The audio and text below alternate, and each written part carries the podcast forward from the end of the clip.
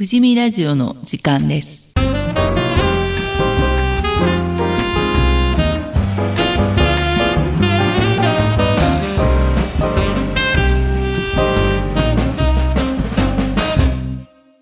この番組は前橋市富士見地区地域づくり協議会がお送りします。今回は前橋市富士見赤十字奉仕団というの活動紹介ということでお邪魔しています今回のお相手は下田です。よろしくお願いします。中野です。お願いします。岡田です。よろしくお願いします。ゆるかです。よろしくお願いします。関口です。よろしくお願いします。地域づくりフランスです地域づくり岡田ですじゃあこれからあのはいえっとうちの団のことの話をしたいと思います。えっとまずえっと赤十字奉仕団のがどうし今このようにどのようにしていきさつでえっと発談したかっていうことを団員長の下田にと話してもらいます。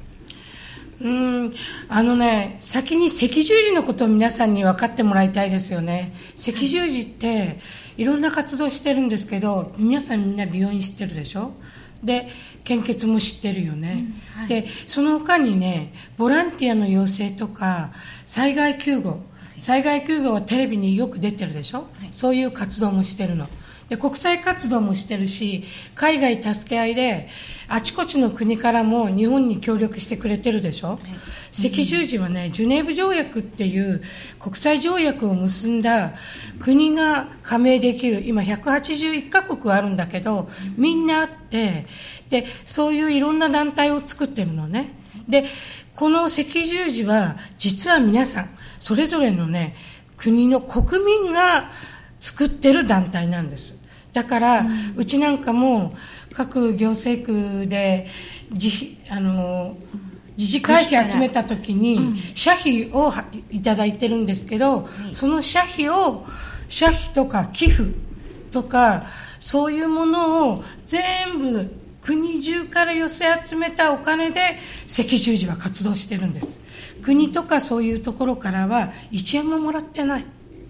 だから国の団体じゃないんですだけど普通の民間会社とも違う。ボランティアの会社だと思ってください。もちろん職員いますよ。ボランティア動かす。そういうボランティアの団体なんです。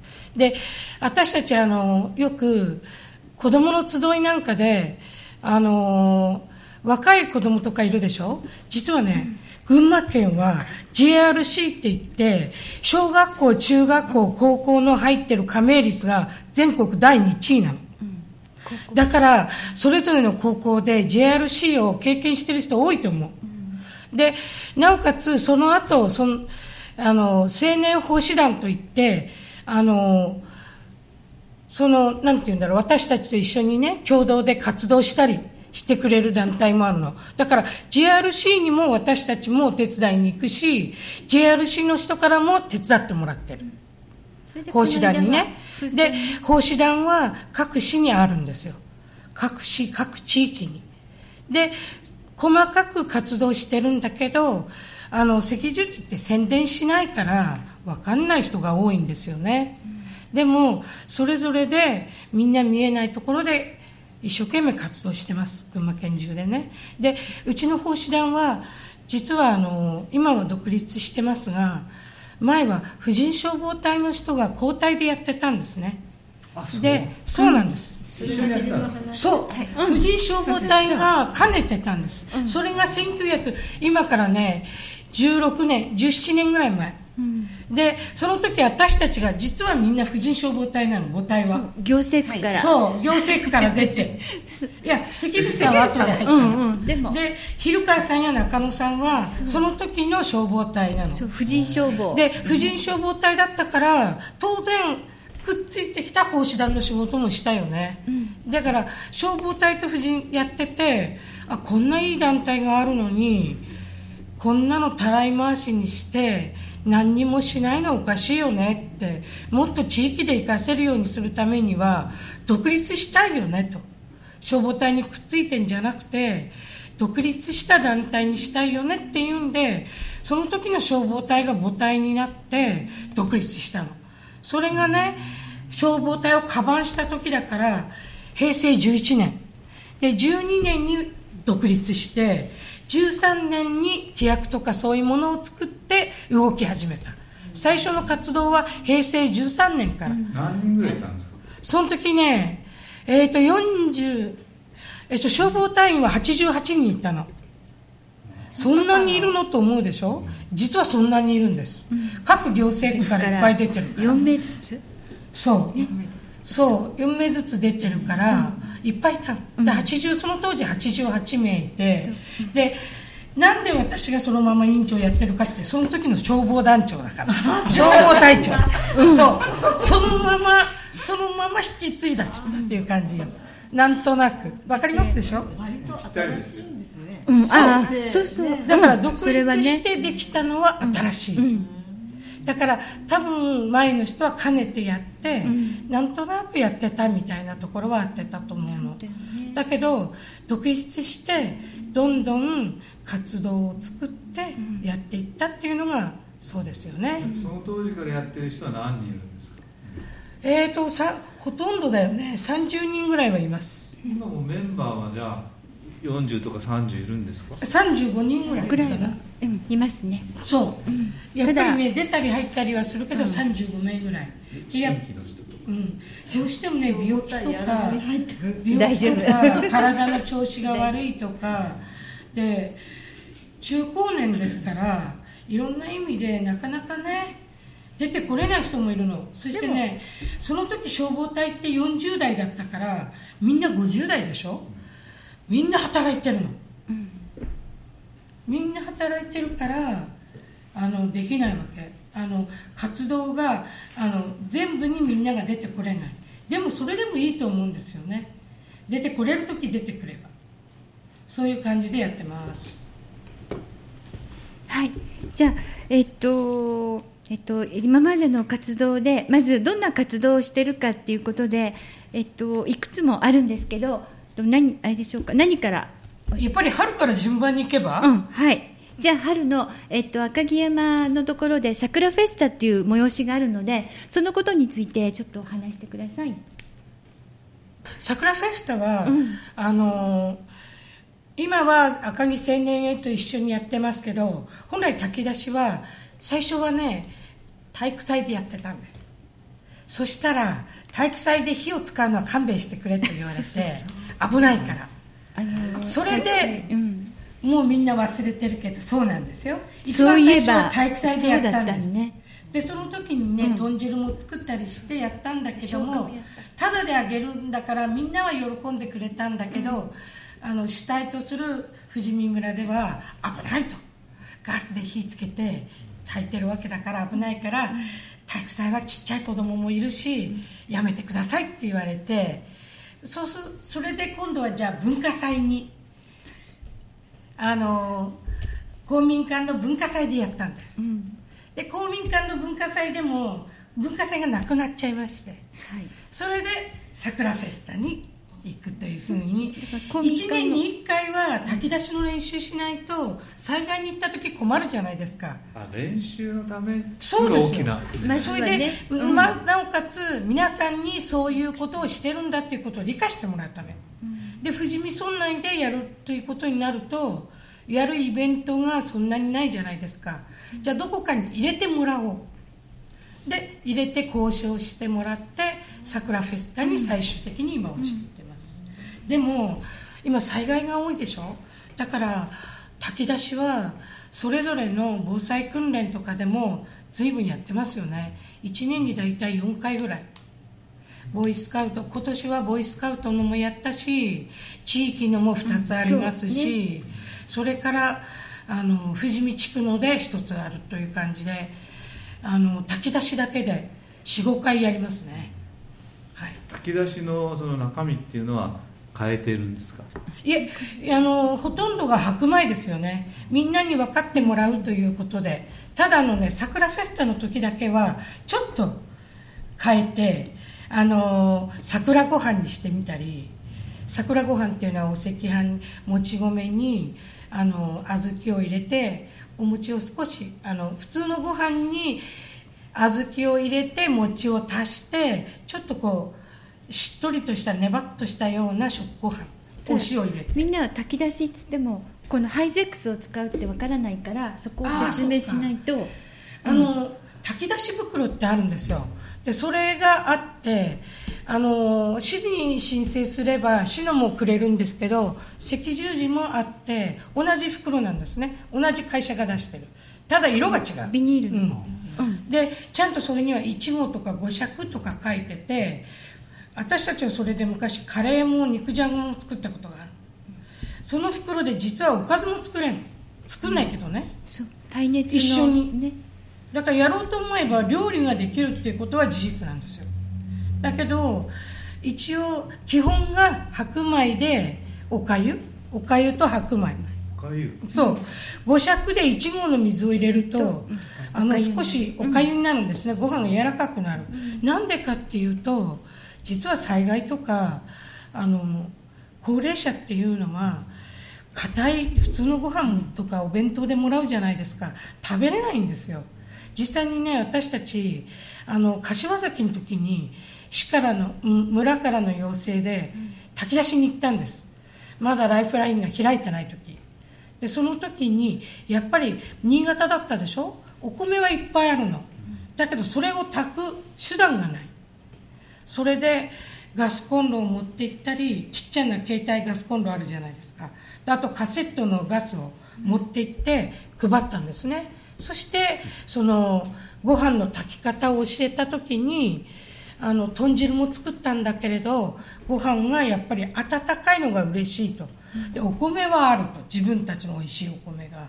じゃあこれをおかゆにって言った時にあのすごく作り方を教えたら喜んでいただいて高齢者とかは自分の家で作ったご飯が食べたいと、みんな言うんですって。お弁当が嫌だっていうわけじゃないんですよ。硬、いしあの、まあ、冷たい。だけどあの炊き出しのご飯ってあの袋に入れるとこ入れるものだけが飲める水であれば炊く鍋に入ってるお水はあのお風呂のお水とか川の水でもいいの。うん茹でるおで水です。だからうん。だからねだから災害にお水を最小限しか使わないってこと。私最初聞いた時なんか泥水でもできますよってどうして泥水できると思ったら、そのビそう。ニールの外はないそうそうそう。そう茹でるだけ。だからび泥うんとたとえ泥水であってもあの要するに沸騰してって煮立つようであれば、その中にきれいな、ね、ちゃんと輪ゴムでしてきっちり押さえてるものを煮ればちゃんと普通のご飯になるんです、でその袋の中に食べられるお米ができる。それをあの炊き出しでやってるので基本はご飯ですよね。白米と白米で作るおかゆとご飯今日ちょうど中島住民センターでそのね白米をしてカレーを作ってもらってかけて食べてきたんですけど美味しかったよね。すごく美味しい。そう。どうしてかっていうとね災害の時のねあの国から支給されるお米も実は一番いいお米出してるんですよ。あその時のお米を使ってるんですか？そう。いつも使うそう。一番新しいお米自使ってる。分たちの持ってってやってるんじゃないそうです。ないですよ。だってないでしょあのもしかしたら流されてるかもしれないし、ガーンってどうあのうちが潰れてその下敷きになって第一お米出せる状況じゃない。いやそういうことじゃなくて、訓練の時も、そういう国からのやつを使ってあお米違う違う違う。それは買ってくる。買ってくる。一応あの一番新しいお米を使うという。奉仕田の方に助成金が入ってくるんで、そのねお金で購入して炊き田の訓練する。あやっぱり美味しいいい記憶を持ってもらうためにも、やっぱりおいまあいろいろ食べてみてそう。やっぱりねやっぱりねどうしてかっていうとあの災害の時ってみんな辛いじゃないですか。でやっぱりしっかり食べれないんですよね、だから国ももちろんそんな古いお米備蓄米のうんと古いお米出してんじゃないかと思われてるかもし思う人もいるかもしれませんけど、そうじゃなくて一番新しいお米出して一番美味しいお米を出して。そしてあの災害地に送ってるんですよ、だからそういうお米でやっている、うん。で各県ももちろんみんなそう。美味しかったみんなもあの、ね。支援するお米は一番新しい一番いいお米を持って、みんな支援に行っている。私たちも柏崎行った時そう、一番いいお米を買ってきて無洗米にしてもらってあのなるべく無駄な水は使わないようにして、あの向こうで作りに行った。ね。だけど言われましたけどねうちの米の方が美味しいって。あ 新潟はね。新潟だもんね。そうしかそれは仕方ない。おにぎりとかだそう。とポロポロして、うん。ねああいう災害時は多分食べられないと思うんですよ、うんだからねあのすごくねあの炊き出しのご飯はね、喜ばれた。うん。柏崎でもまた今度明日はどこに来てくれますって聞かれた時に明日は来れないってとても言いづらくて辛かったっていうのがありますよね。本当は交代で誰かが言ってあげればもっとみんなを助けてやれると思ったけどなかなかねね。みんな主婦だし毎日毎日はいけないだからそういうネットワークがあるといいなって本当につくづく思いましたよね、今はそれから見ると随分ネットワークが進んでねあの東日本の時もいろんな主体が協力して東海引っかえあの炊き出しに行ってましたよね、熊本の時もそうです。最寄りの県がみんなやったって言ってました、なんで知ってるかっていうとね今年国主催のね防災国体っていうのが東京のこ東大であったんですよそれに参加したんですね。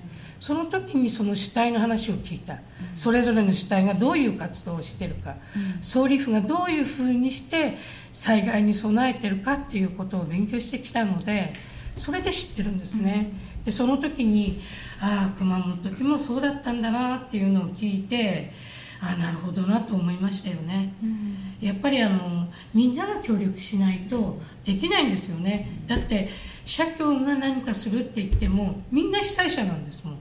隣の県隣の県ってみんなよそからの県の社協が来てお手伝いして最初の立ち上がりはやって、で自分たちは自分たちのできることを一生懸命やったけど手が間に合わなくてニュースで倉庫に送ってもらったものがあそこに山積みになったとか出てたでしょ、みんな胸が痛かったって言ってました、分かっていてもなかなか思うように自分たちも被災してるから配りきれなくてそれが最大の悩みだってことは言ってましたよね、みんな努力してるけど、うん。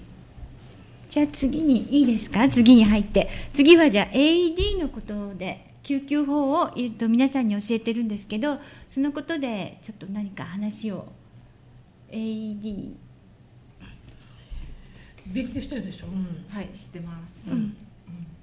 うん。最初のうちはやっぱり頭の中が真っ白で。いろいろねあるからね。そう。あっちあっちもこっちもなって。確認することがあってね。そううん。うん。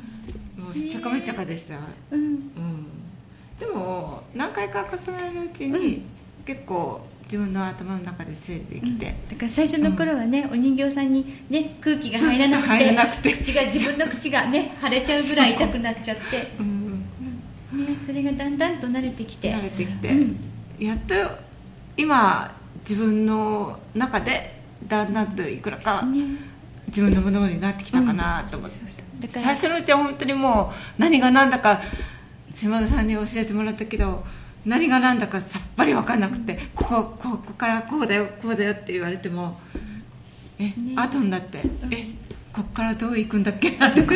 そういろいろ確認事項があるからね、うんそだから育成でした？会ね関口さんなんかも心肺蘇生やったでしょ？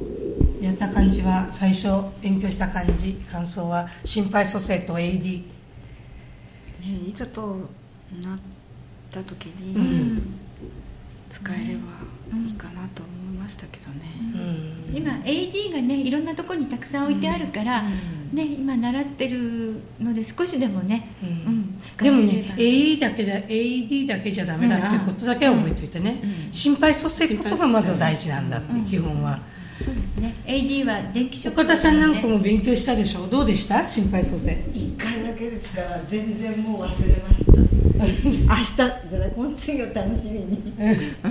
そうですよね。そうですよね。何回もやらないとやらないとやっぱり自分の中に入っていかないんですよね、全然ね、うん。機械ぐらいしか覚えてないかもしれない。赤十字はねこの救急法のほかに健康生活とか幼児安全法とかいろん。な教育してるん。ですよねで今回富士見は幼児安全法と健康生活を誘致してこの活性化センターでまたやるんです。1月2月で。であのこの地域の人にねあの新しくなってきたので今はね介護される時代じゃないんです健康生活は、介護されないで死ぬまで立って生きるということが大事なの、だからそのためにはどうするかっていうふうに本がどんどん変わってる。介護されるんじゃなくて介護されない自分が健康に送れる生活とはどういうことかっていうことを勉強していく。そういう健康生活に変わってるんでね、そういうことも皆さんに勉強してもらって今の高齢者みんな元気だけど、死ぬまで元気でいてもらいたいなと思ってますよね。で子供少ないじゃないですか。幼児のねこともしっかり勉強してもらってあの近所の子供もそして自分の子供も病気や怪我から守ってもらってねあの育ててもらえたらなという意味で今回も幼児安全法っていうのを誘致したのでねぜひ地域の人には勉強して取ってもらいたいなと思いますよね。勉強してもらいたいなって。あの私なんか指導員になってもっと早く知っとけば子供もっと上手に育てられたなって思うことがいっぱいでした。なんで今頃知ったんだろうって。幼児幼児安全そ法う。うん。赤ちゃんから小さい子。そう。あのね病気とか怪我。でどういう怪我が多いかとか。で実は子供の怪我ってね家の中が一番なの。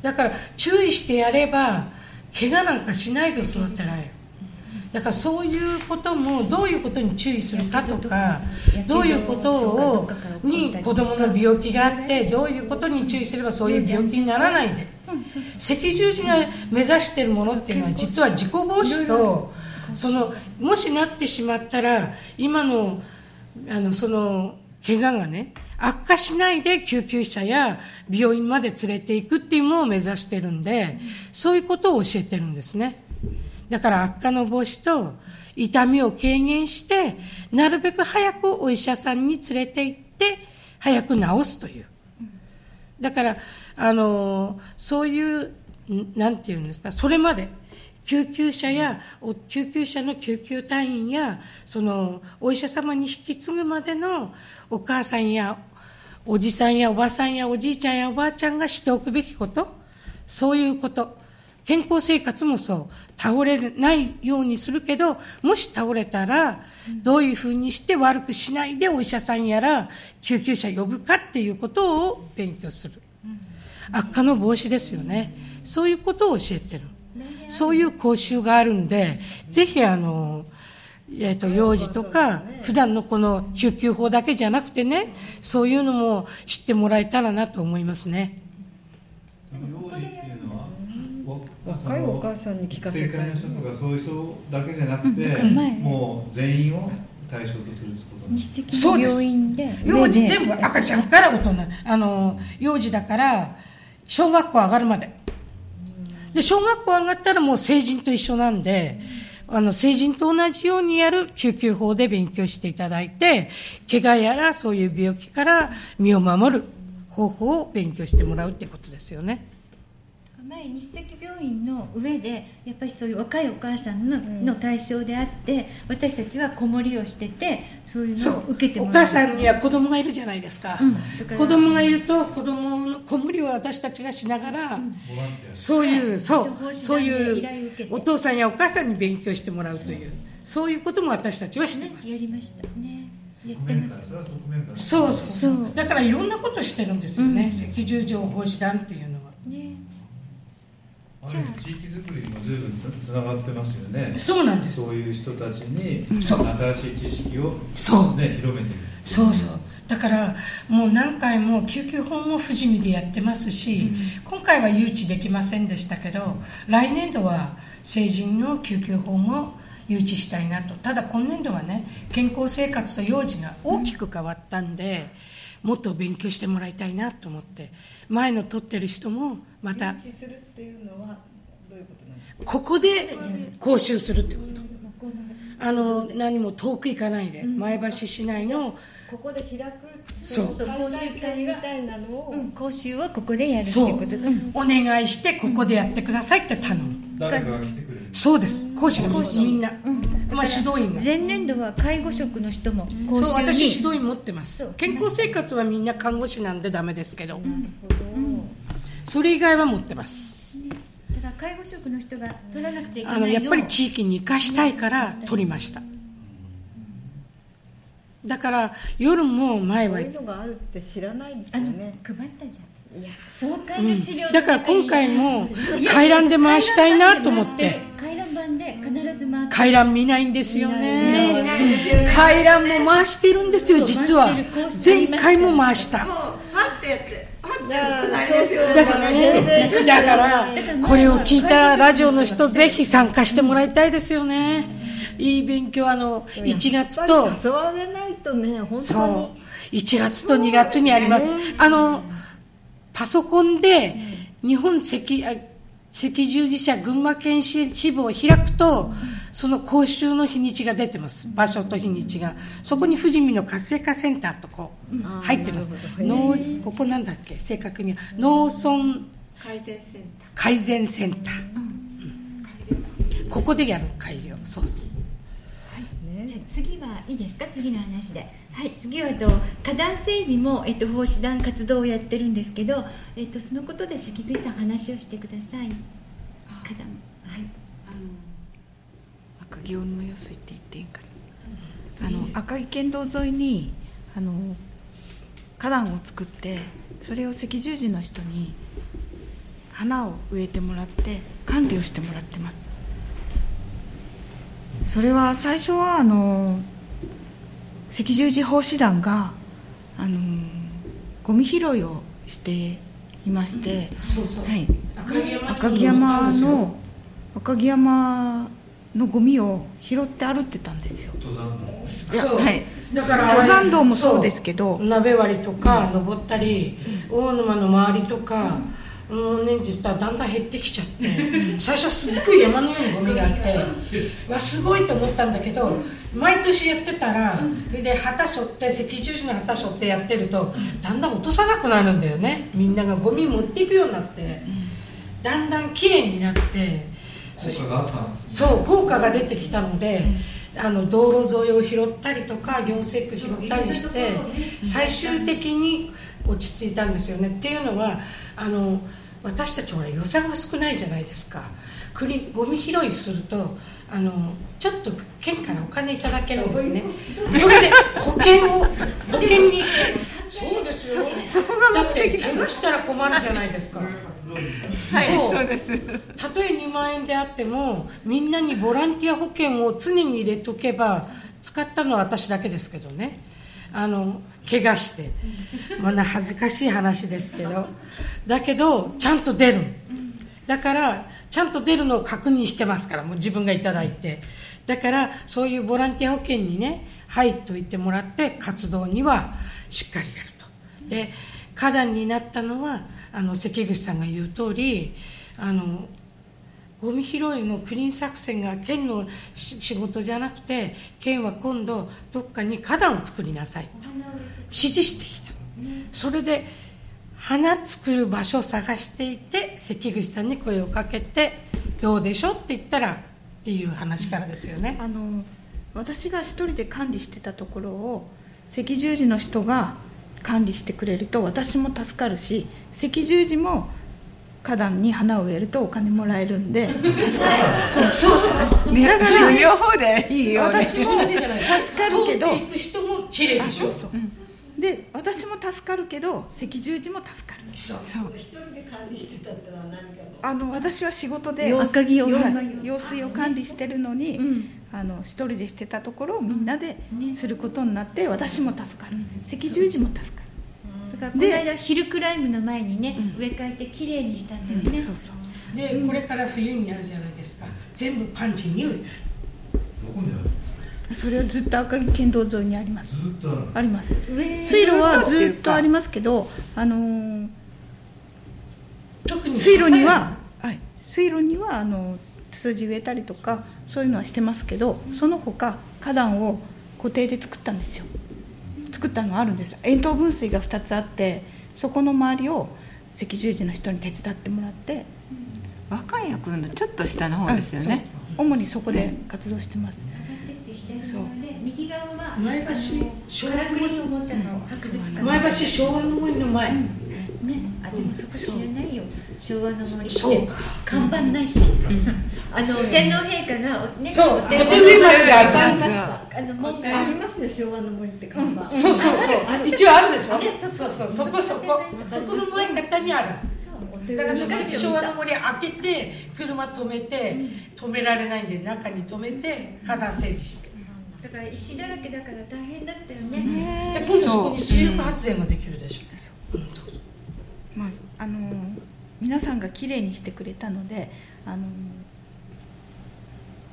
水路を管理してる方も助かるんですけどそれに応援してあの群馬県の人たちももっときれいにしようっていうことで赤十字の看板も立ててもらったし、そうそうあの管理してますっていううん看板も立ててもらったし看板を立てることによって赤十字の人たちもやりがいがあるし認めてやることによってそれでお互いに綺麗になってあの赤い県道沿いはだいぶ変わってきました。で綺麗になることによってゴミも捨てなくなるしヒルクライムの人たちはまあ全部が全部じゃないですけど、うん。マナーの悪い人もいるんだけども、そういうのがあればゴミを捨てる人も少なくなるので、あのだいぶ、環境美化ですようんどんな活動してるっていうの今初めてそういろいろやっていやだから本当に私たちは地域のためにいろんなことしいろんなことしてます。してきてます。ええ活動で今回はね地域をまた巻き込んでその話もして、水この花壇活動はほら新地じゃなかったあそこ新地じゃなかったっけ？そう水仙植えたりとか、うん。新地の人もそこに行ってそう。植えるような活動になるそうそう一緒に入って。あよくわかる。だからそこが新地だから。行政区が新地の場所そう。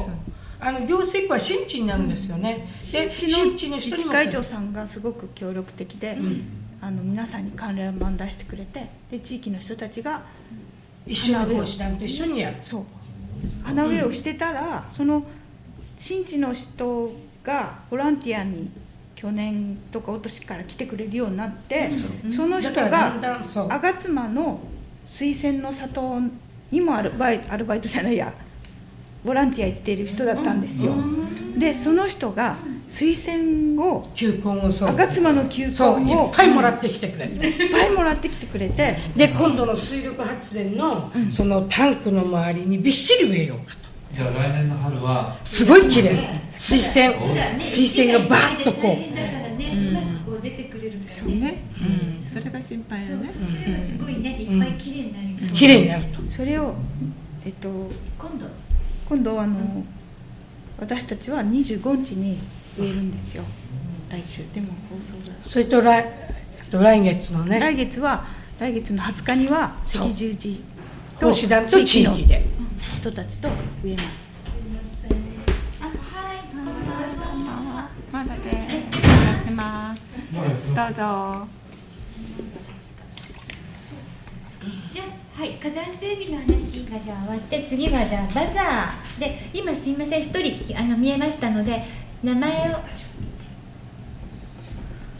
名前だけでいいんです。言ってください。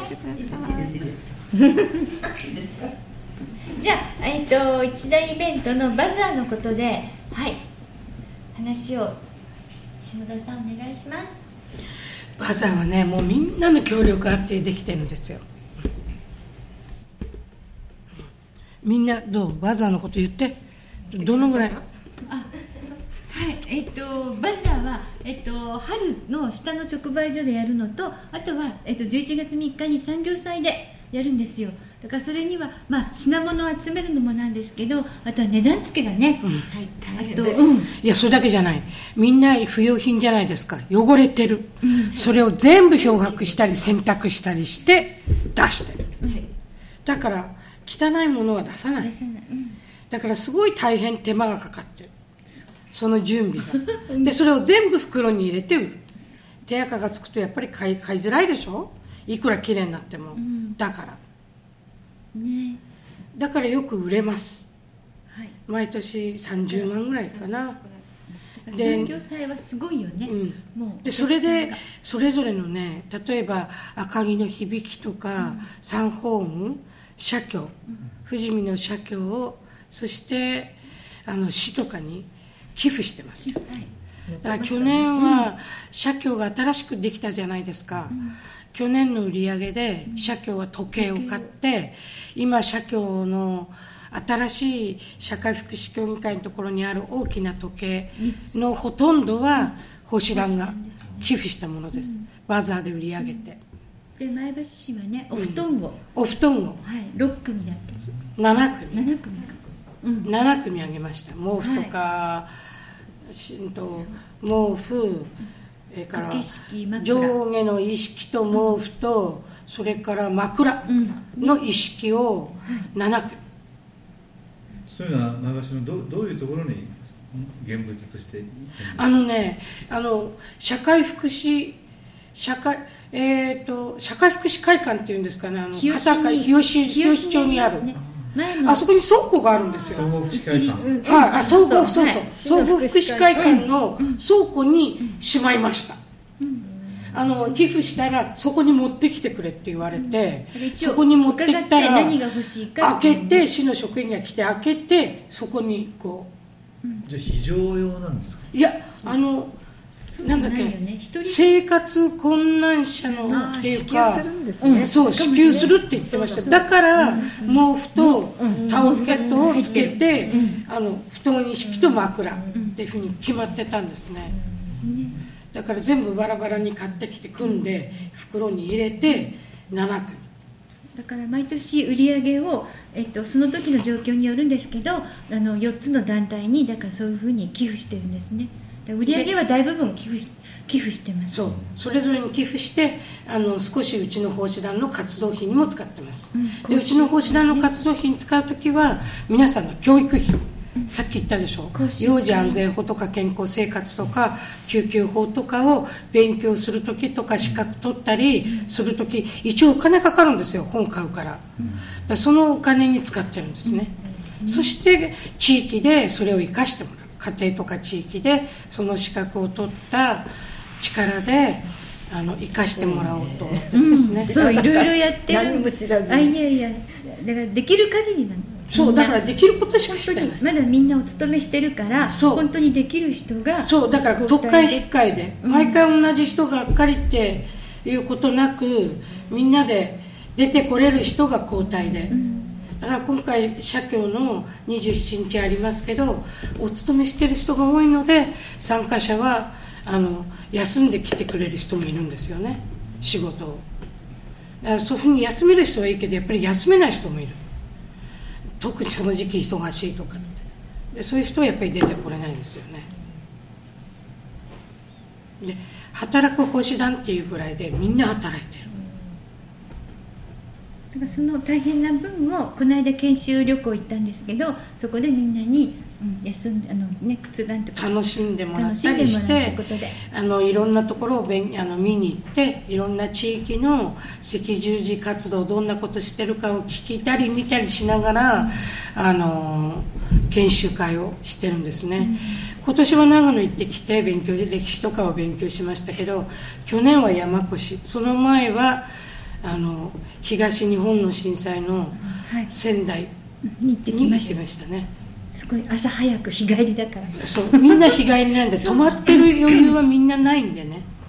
うん。だからそういうものもね、行ってきたり、だから今度は上層の,、あの河川の氾濫したところに来年はみんなで行ってどのぐらい回復していくか見てこようかななんて思ったりもしてるんですよね、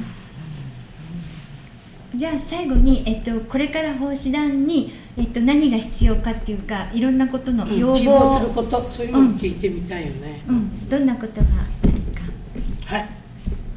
なんか希望すること何でもいいよ、希望すること。うん。うん。まず増えてくれないとね奉仕団の団方員が。もう少し増えてくれることと、うん。うん。もうちょっと団員が協力的に。役員だけでそうそう。精一杯なんです、本当。そうそう。だけどねうん勤めてるからね。ね。うん。まあ、みんな勤めてるんでうん。大変だろうと思うんですけど、もうほんの1日の1時間でも2時間でもいいんですけど。確かに群馬県中の奉仕団で一番活動をしてますかね、はい。そうです。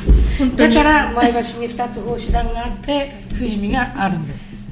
要するに前橋が合併したからない富士見と。まあ、前橋市の方の奉仕団の方は婦人会だそう婦人会から。婦人会なんで、うん、上がってそしてあのいろんな役をいっぱい引き受けてる人が多いから、うん。奉仕団活動がそんなにたくさんできるっていうわけじゃない。年齢層もちょっと一つ一段高齢者そう少し上ね前橋っていうのは大子とか宮城とか大後はないです。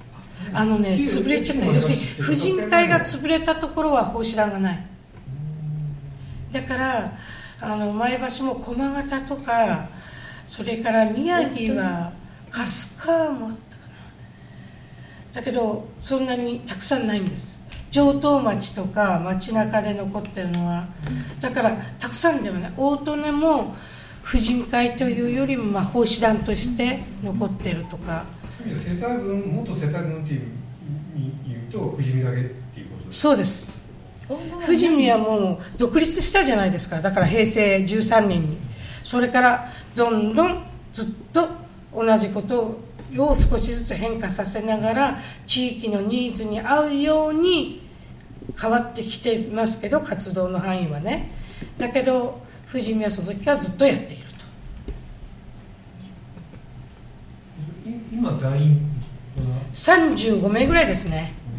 でも準会員って言ってあの会員ではないけどお手伝いには来ますよっていう人は10人ぐらいいます一応私もその一人ではそうそうありがとうございます。岡田さんもそうです。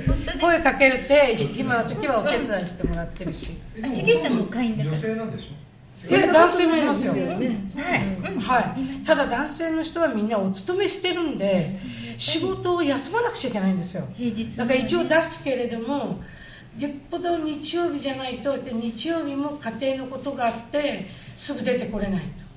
だけどもせめてあのなんか協力できる時があったら協力したいといつも言ってくれる。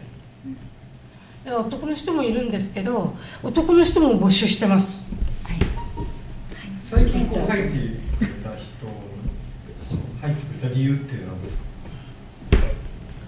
か？私はあの一番初めはあの柏崎だよね、柏崎風の手伝いに来てもらったなんでかうん。わからないんですけどなんか行ったんですよ。そうそう。村の関一緒に係かねなんか赤十字に入ってたわけじゃないんだけそど、う、う。ん、一緒に行ったのね。柏崎行ったのがトラックで。始まりなんですよ。うん。で私の仕事とも関係なかったんですけど その時は。うん。であのまあ私は普段あまり人に喜ばれるような仕事はしてないのでせ赤十字の仕事ってあのみんなから「ありがとう」って言われる仕事なんですよ。仕事というか活動なんですよね、うん。でやっぱりず仕事でも「ありがとう」って言われたことないのことが、うん。普段人から「ありがとう」って言われたことないのが「あのありがとう」って言われるとやっぱり嬉しいので、うん。